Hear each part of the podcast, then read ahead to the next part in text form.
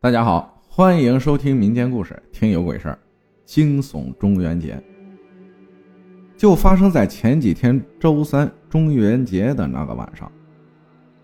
因为只有每周三我们才放假，那天本来我打算回家的，但是因为单位组织去玩剧本杀，是在下午五点多，剧本杀是三个小时，结束后啊，差不多就八九点多了。中元节前。我上网看到，中元节当晚不能外出游玩，但实在抵不过剧本杀的诱惑，便与同事去了。果真，游戏过后已是晚上九点多了，在那里又待了一会儿，复盘出来后，等着打车的时间，已经是十点多了。我想这么晚了，回家路上虽说有地铁，但是下了地铁还要坐公交，但是那个时候公交肯定已经没了。还要自己徒步走一段小黑路，路旁边都是坟地，所以我还是决定回宿舍住吧。打车一共是我们三个人，其中一个要去约女生蹦迪，另一个和我因为还没吃饭，便在宿舍附近的一个饭店吃了点饭。吃过后，因为我们俩的宿舍不在一起，我在店里住，他们在另一个宿舍住，而饭店离他们宿舍近。我需要路过他们宿舍小区门口，绕到前面一条街去。在他们小区门口，我们看到一个水果摊准备买点水果回去。可是同我一起的那个同事说，从来没见过这里有过水果摊买水果都要绕到远处的地铁站附近的水果店，或者在小区里面也有社区的水果店，而此前从没见过这个卖水果的。今天晚上。突然出现了，摊主是一个三十多岁的女性。我们买了一兜子冬枣，而老板在我走之前又送我一袋葡萄。因为同事说他们宿舍冰箱满了，如果放在外面，第二天就坏了。于是葡萄我就拿走了。回去的路上，心里想着今天是中元节，不能夜游，不能不小心踩到。烧成灰的纸钱，但不愿做的事儿还是做了。有一条道呢，正好是十字路口。我心想，十字路口都是烧纸钱的，小心为妙。在十字路口的拐弯处有一条抄近路的小道，里面很宽敞，像是一个临时歇息的小空间。附近都是树，每到晚上都是环卫工人存放车的地方。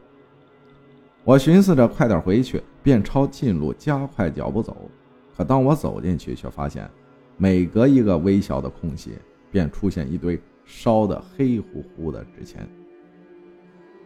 整片空地和过道全都是一堆一堆的，空气中弥漫着烧纸钱的味道。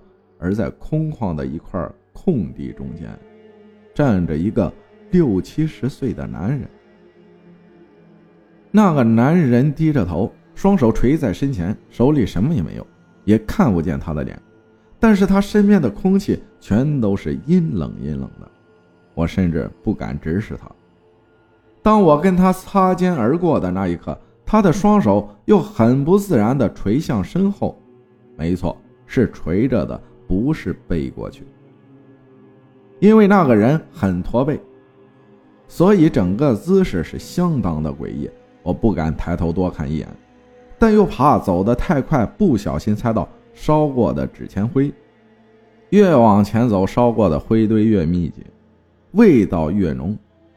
当我喘着大气儿迈出去的那一刻，我的心里面如释重负。但我的好奇心让我再一次不争气的转头看向刚才路过的那里时，让我后悔，更让我头皮发麻、汗毛直立的一刻发生了。那男的。凭空消失了。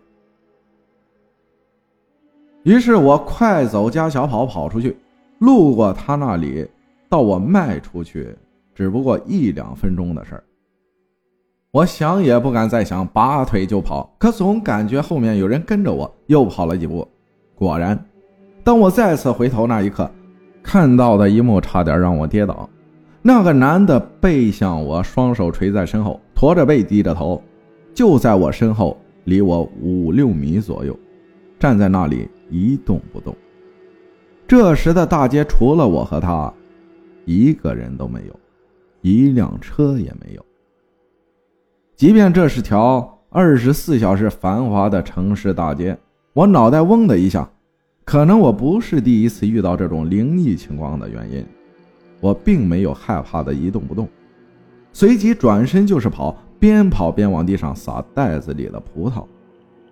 等我跑到店里的时候，周围没有那么阴冷了。我在店门口撒了点葡萄，鞠了几个躬，跺了几脚，抽了根烟后进去了。随后当天晚上无事。第二天跟我一起买水果的那个同事跟其他人说，当天跟我吃完饭就回去了，并没有买水果。其他人也没发现他拿着水果回去，但是那么一大兜子的冬枣，也不可能路上吃完了。